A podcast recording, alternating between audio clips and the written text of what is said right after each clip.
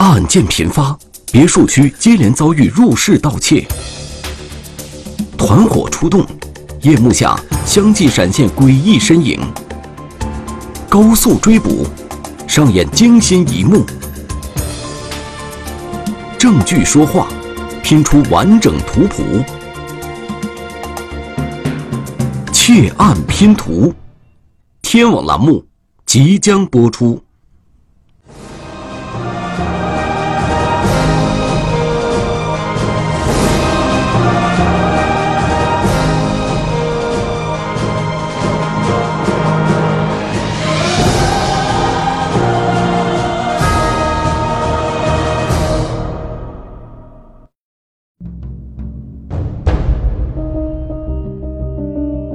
十六号晚上十点三十分，湘西玫瑰园的 A 十五号别墅发生了一起盗窃，绝大部分东西都是在这个保险箱里面被偷了。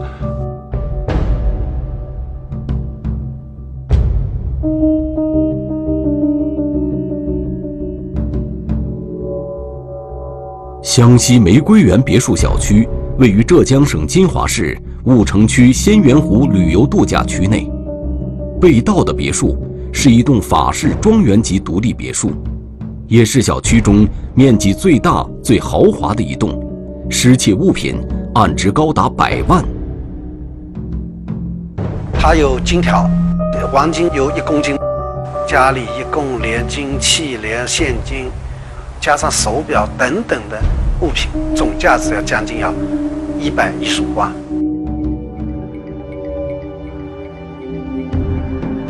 失主李先生靠做小生意起家，辛苦经营，而保险柜里存放的，就是他多年积攒下的家当。最让他痛心的是，窃贼还将他收藏的一些名贵手表洗劫一空。卡斯达顿、贝塔菲利，价值最高的一块，我听说三十七万。案发当晚，失主临时有事没回家，没想到窃贼就此乘虚而入。失主家处于高档别墅小区之中，安防设施一应俱全。不巧的是，当时小区正在更换物业公司，处于工作交接的过程中，没有人及时保存监控录像资料，办案民警一无所获。看着条件越好，心越凉，当当时这个感觉。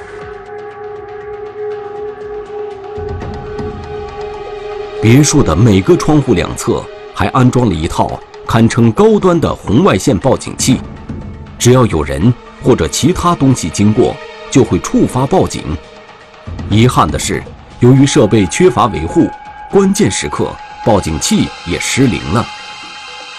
非常严密的一个城堡一样，看上去一个壳，但事实上所有的都都没有用。那么，窃贼到底是如何潜入作案现场的呢？李先生家的别墅一面背靠着一条河，另外三面都是高达三米的围墙，上面还架设了高压电网。按照理论理论上来讲，啊，外人是很难通过这个墙翻进来的。经过仔细勘察，民警从河边的铁艺围栏上找到了第一道缺口，剪断其中的一根栅栏，然后钻进来。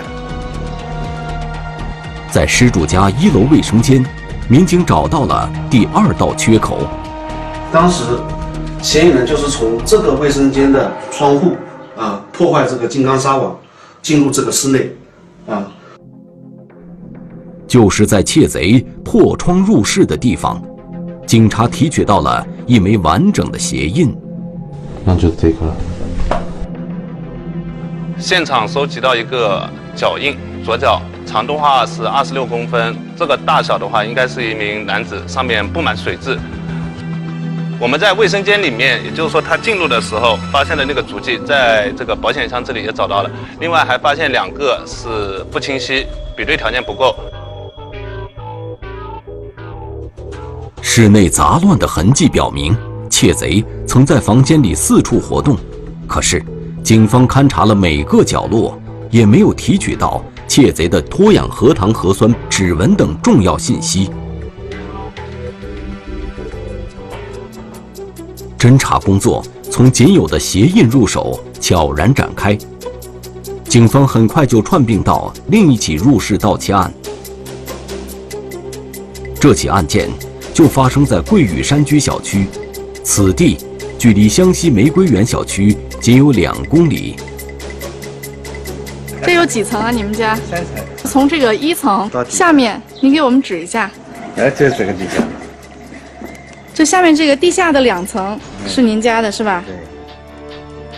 失主黄大爷告诉警察，平时他和老伴儿带着孙女住在一楼的主卧。案发当晚，他们全家都在家睡觉，窃贼翻窗进入了家中。因为当时天气比较炎热，那么主人家就把这个窗户开起来通风了。那嫌疑人从这个窗户进去之后，在这里，警方提取到了一枚鞋印，鞋印长二十六厘米，呈点状，相似度极高的两个鞋印，先后出现在了同一片高档别墅区，而且窃贼都是趁着夜色翻窗入室。警方认为，这很符合流窜作案的特点。具有很强的一个反侦查的一个意识。同时呢，我根据他作案的手段来讲，是具有一个职业化的一个特点。为了防盗，黄大爷在客厅里安装了一只监控探头，正是这个探头拍到了窃贼的身影。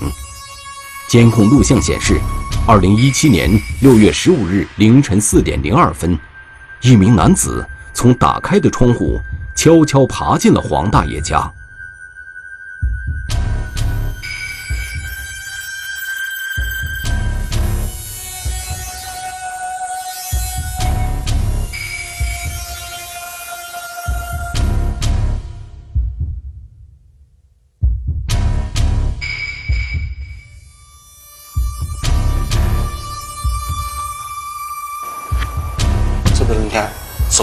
这里他是戴了一双手套，戴了个帽子，脸上是应该是有个口罩。戴口罩的男子先到卧室里张望了一下，然后悄悄退回到了门口，打开了门。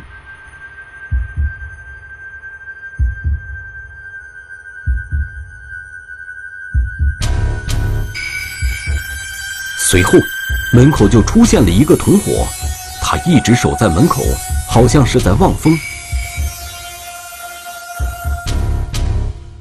有些东西拿出来，有些东西带出来。一条裤子，这个是被害人的一条裤子，拿到这个门口来了。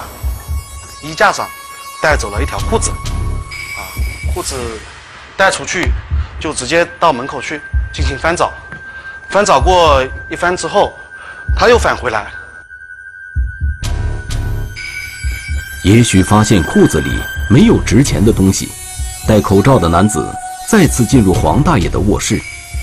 黄大爷事后回忆说：“其实，窃贼第一次进屋的时候，他就已经醒了，当时误以为是孩子们起床了，他还看了看表。醒的就醒在这里的，那那么大个人在您脚底下活动，您看不到吗？哎，很低很低。应该来讲，这些人应该是职业犯罪，他是个入户盗窃案件，极容易转化为抢劫、杀人，所以案子性质很严重。这一次，窃贼终于得手了。哎，得手了，哎，两个女士的包，这个这边这个手上还拿拎着一个袋子，黄大爷说：“这是老伴儿平时带孩子们出门背的包，里面钱不多，全部加起来也就六百元。奶粉啊，这个瓶啊，都放在里面，开水也是放在里面的啊。虽然监控拍到了窃贼的身影，但是他们是谁，又来自哪里呢？如果不将窃贼缉拿归案，这伙人很可能还会继续作案。警方面临着巨大的压力。对老百姓的这个安全感，它是有一个很大的一个损害啊！整合一切资源，力争早日把这个案件给它拿下。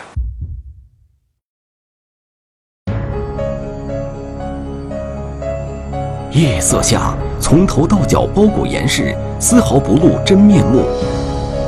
他发现了有监控，然后他朝那个监控看了一看，过来看了一看。小村里，团伙成员倾巢出动，制造乾坤大转移。这些人都是有犯罪前科的，所以呢，我们估计他不会做，不会去做那种飞机啊、高铁啊、火车是不会去做的。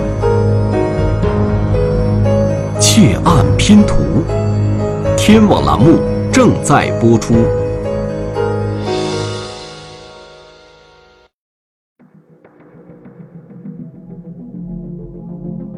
黄大爷家的监控拍到了窃贼的身影，他们在凌晨四点十二分离开了黄大爷家，下一步会逃往哪里呢？武城警方迅速组织多警种合成作战，全力攻坚。对我们案发地周边的所有监控进行调查。以这个时间点为中心，警方提取到了案发前后海量的视频资料。很快，他们就锁定了一对小车大灯，这是案发时间段唯一在小区门口逗留行进的车辆。一辆车我在这个红点的位置停留，短暂的停留，停留大概有两分两三分钟，然后发现嗯有一个掉头的动作，掉头动作以后就离开现场。这辆轿车在凌晨四点二十五分。也就是盗窃团伙撤离黄大爷家十分钟后，出现在桂屿山居小区门口。左手边这边呢，应该是桂屿山居，他停在这个地方，应该凌晨四点钟，等人还是接人？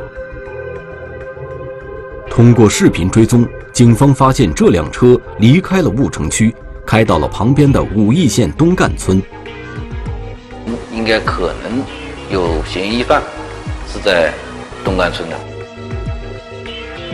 结合各方面情报，警方确定了一名犯罪嫌疑人的身份：石某，三十四岁，贵州省铜仁市松桃苗族自治县人，曾因犯盗窃罪被判处有期徒刑四年。警方随即把石某和他的汽车纳入追踪侦查的视野。这时，办案人员了解到。就在湘西玫瑰园案发前八天，金华市江南公安分局也正在侦办一起高档别墅盗窃案。在宝鸡蓝郡别墅小区，一晚上有四户人家接连被盗。在这一连串的案件中，犯罪嫌疑人会不会留下更多的线索呢？窃贼在失主张先生家偷走了名表、现金、香烟等。价值近十万元的物品，这座别墅的大门及门窗完好，没有任何撬动的痕迹。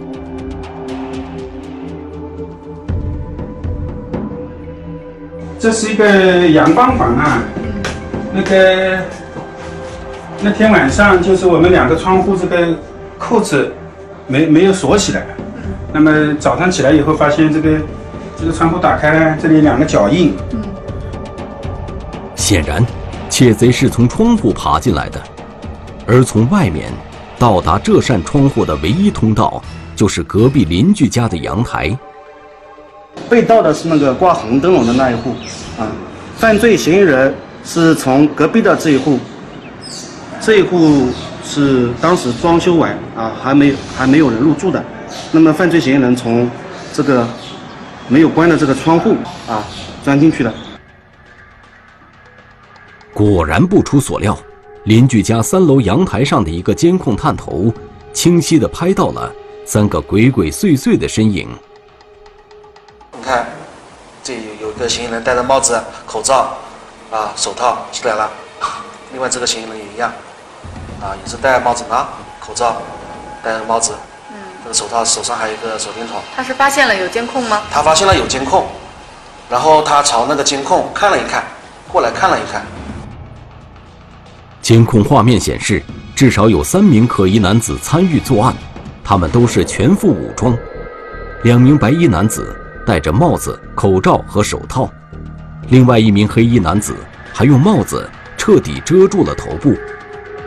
两名男子从阳台的边沿爬进了张先生家，另一名白衣男子守在阳台处望风。两名男子得手后，又原路爬回了阳台。把东西拿出来，三个人蹲蹲在这里，在这里看这个偷出来这个赃物。作案完成后，三名男子下楼离开了别墅。安在一楼门口的这个监控探头拍到了他们离开时的诡异身影。从大门出来了，这是第一个嫌疑人，第二个第二个黑衣男子，四处张望一下。哦，身上还背背后是一个螺丝，背后是就是螺丝刀。转过去。这里是这里是第三个嫌疑人，哦，手里穿短袖的这个，手里拿了一包东西，这些东西就是偷来用这个一楼这个沙发上的布把它包起来了，我拎出来了。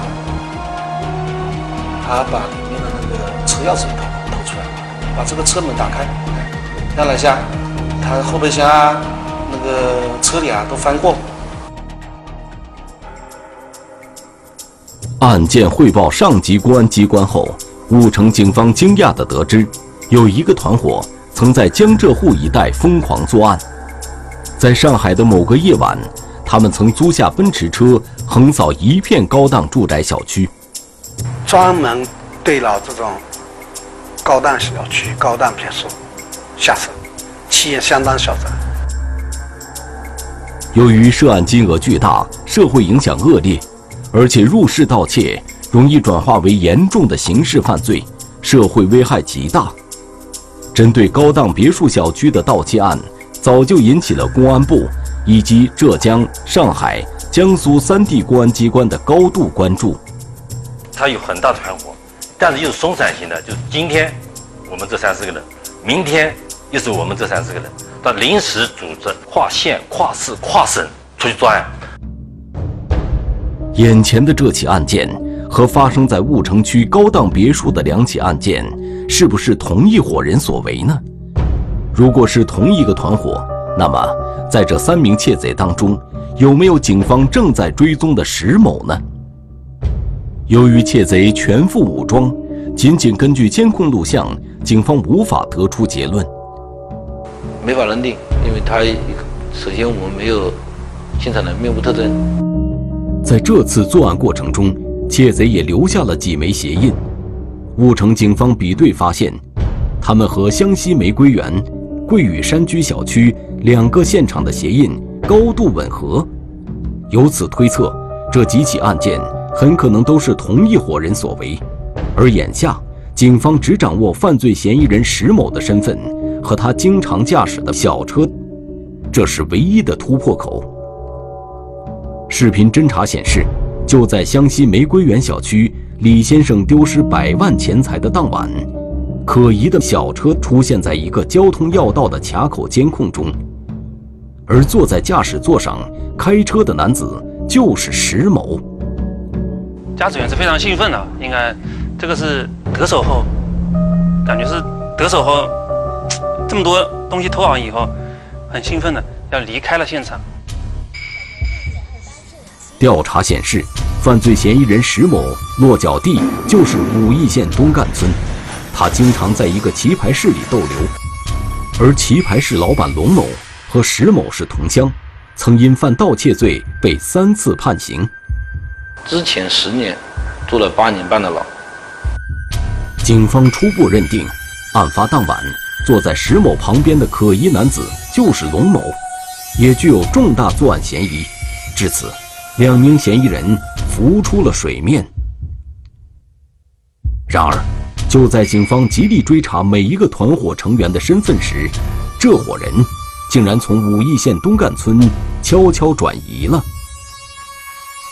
六月十八日，也就是湘西玫瑰园小区案发后第三天，龙某、石某将行李放上了一辆面包车，与他们同行的还有两名男子。行李里装的，莫非就是盗窃得来的赃物？因为他这里毕竟是一百一十五万价值的东西，他肯定想的就是说如何安全的把这个赃物销掉。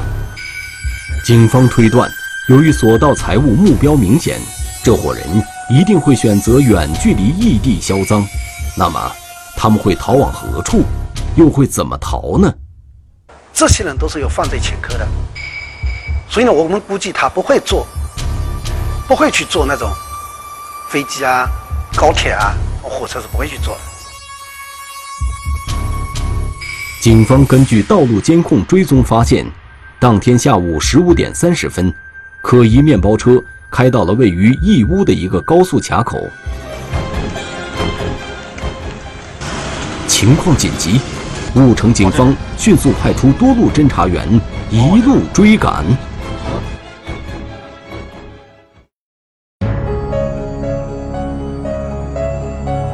逃途中，盗窃团伙搭上省际快车，警方面临抉择时刻。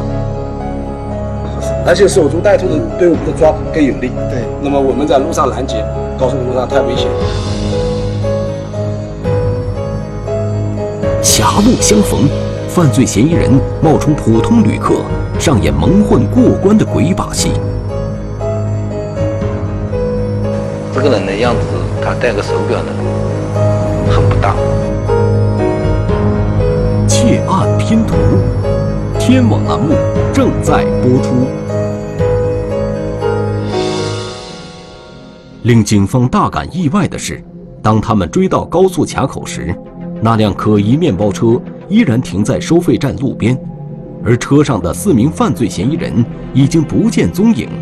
这伙人会去哪里呢？我们分析呢，他会不会去做？就是说，经过我们金华的，啊，他们贵州那边的，或者是湖南那边的车子，啊，在高速路口离开我们金华。高速交警证实，在四名男子弃车逃离的时间段，有两辆大巴车从这里经过。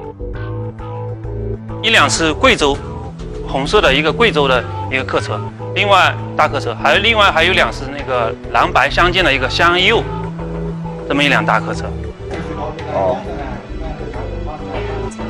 这两辆车，一辆直接到贵州，另一辆是到湖南凤凰县，而凤凰县也紧邻犯罪嫌疑人的老家，四名可疑男子乘坐哪一辆车都有可能。这个案子是职业犯罪，我们必须要人赃俱获，才能对我们案件的审查，对我们案件的审挖，我们案件才能走下去。下定决心，我们一定要把这个车子追到。婺城警方立即派出两组侦查员，一组开足马力负责追击拦截，另一组紧随其后，对沿途服务区的大巴车逐一进行搜索。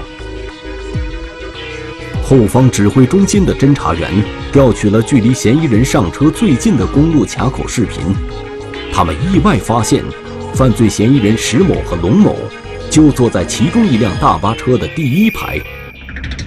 最左边的这个人，他那个衣着特征啊，跟我们那个日常发现的这比亚迪的这辆车的那个卡口的驾驶员，就说体貌特征是一模一样的，特别是这个衣服横条，还有戴眼镜。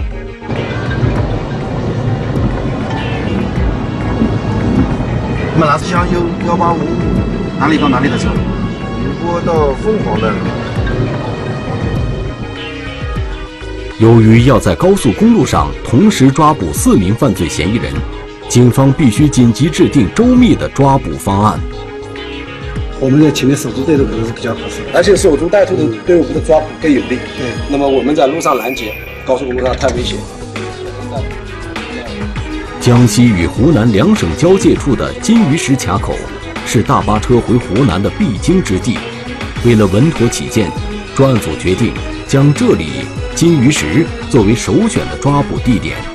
两组侦查员全速赶往预定地点。我这边后台我们会跟江西交高速交警联系的。六月十八日晚上十二点，经过八个多小时的长途奔袭。办案人员抢先一步赶到了金鱼石收费站。凌晨一点，民警们终于发现了等候已久的目标大巴车。心情比较激动，等冲过去。冲过去呢，当时这个嫌疑人把脖扔了。坐在前排的两名嫌疑人龙某和石某。被当场抓获。在龙某随身携带的包里，警察搜出了湘西玫瑰园被盗的赃物。哦哦，拿拿拿拿拿拿拿，这个手表百达翡丽的是吧？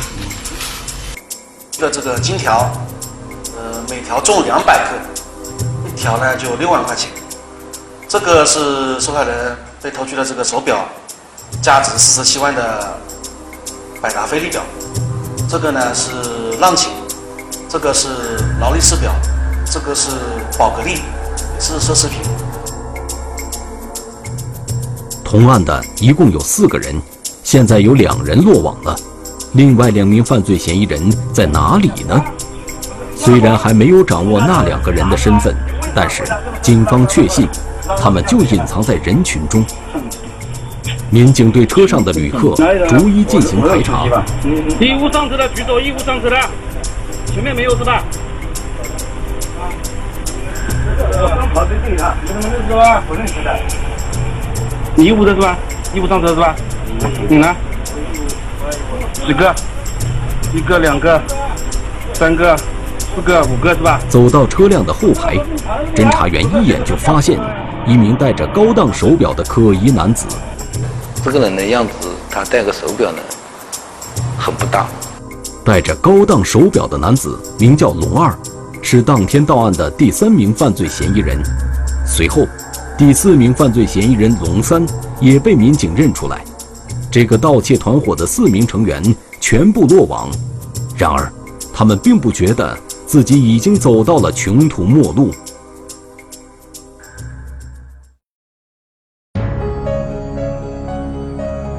本身有前科，如今再次落网，每个人却依然心存侥幸。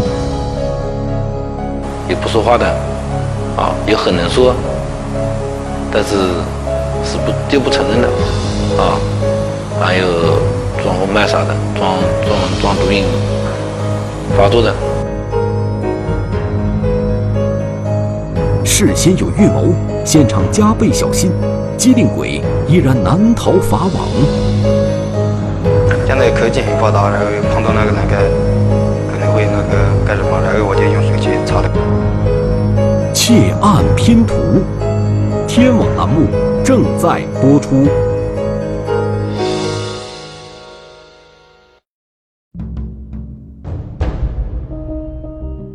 似乎是早已串通过了，盗窃团伙成员在落网后都使出了看家本领，拒不认罪，也不说话的。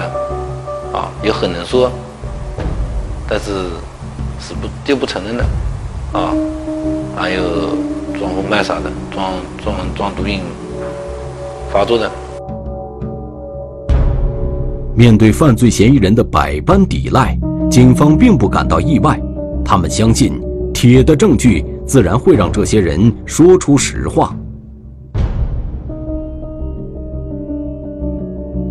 犯罪嫌疑人龙某三十岁，装着赃物的包就背在他身上。面对审讯，他一直沉默不语。在湘西玫瑰园这个失窃案值最大的现场，警方只提取到了一枚鞋印。鞋印并不是排他性的证据。作为一个有效证据的话，只有是一个排他性的、独一无二的。像我们人体。在中心线上发现的 DNA，包括指纹，但是你鞋印的话，现在都是量量产的，你一双鞋子出来，同一个模子出来的鞋子都很多。民警注意到，在宝鸡蓝郡别墅小区监控录像中，一名男子从身高体型上与龙某相似度非常高。警方请龙某的妻子配合调查，当他看到监控画面。一眼就认出那是丈夫龙某，而且龙某当时所穿的裤子就是他花五十元亲手买的。啊，他说这个裤子，这条裤子就是多少钱我给他买的，这个很清楚，那我们心里又又很底了。在妻子的指认下，龙某终于低下了头。那么陆陆续续他就交代了很多起，包括在上海，就是在东阳。在盗窃的钱。龙某交代，案发前，他们上网查到了湘西玫瑰园这个高档别墅小区，计划去偷其中最高档的一栋别墅。呃，可以这么说吧，只有想去，没有去过的。二零一七年六月十六日凌晨，他们发现主人的车子开出去了，迟迟没回来，他们就剪断了围栏，进入了李先生家中。案发当天，嫌疑人就从那个铁栏杆那里啊剪断这个铁栅栏，就钻进这个小区。龙某交代了自己参与策划、实施作案，究竟是和谁一起做的，他却始终闭口不谈。犯罪嫌疑人石某，三十四岁，在湘西玫瑰园得手后，开车时满面笑容的男子就是他。可是，他居然声称自己对窃案一无所知。他们刚开刚刚开始，他们不说不知道，我也不知道，不知道他们干嘛，他们不知道。哎，犯罪嫌疑人龙二，二十七岁，二零一三年曾因犯盗窃罪被浙江省永康市人民法院判刑。被捕时手上戴着湘西玫瑰园失窃的名表，此时做出不置可否的样子。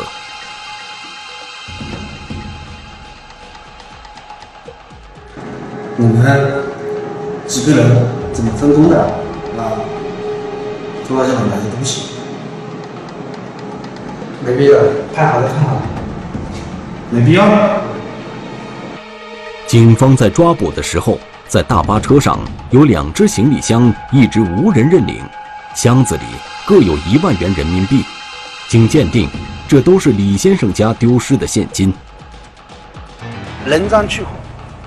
但是他们说这几个包都不是他们，都不是，就睁着眼睛就说瞎了。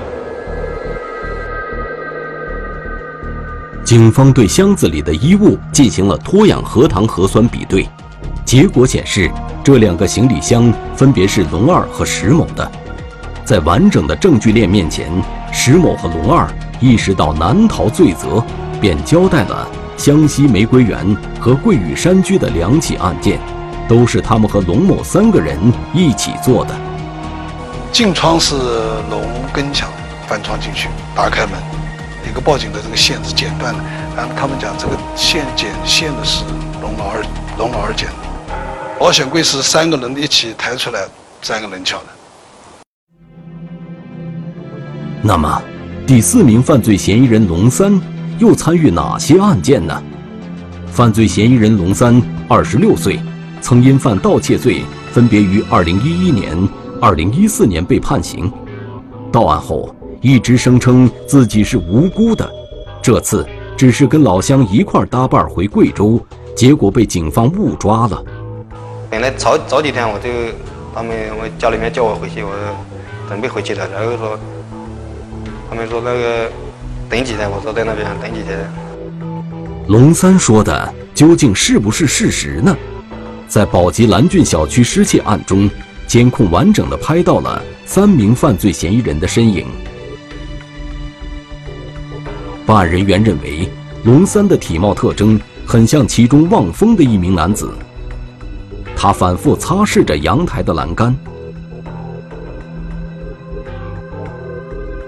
现在科技很发达，然后碰到那个栏杆，可能会那个干什么，然后我就用手去擦的。办案人员从栏杆上提取到了这名男子的脱氧核糖核酸，经过比对，此人就是龙三。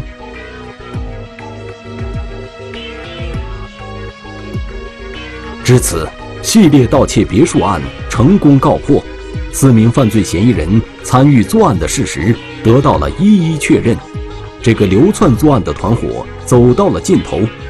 二零一八年四月三日，此案正式宣判。被告人龙某犯盗窃罪、掩饰隐瞒犯罪所得罪，数罪并罚，判处有期徒刑十四年十个月。被告人龙二犯盗窃罪，判处有期徒刑十三年。被告人石某犯盗窃罪，判处有期徒刑十二年。被告人龙三犯盗窃罪，判处有期徒刑六年。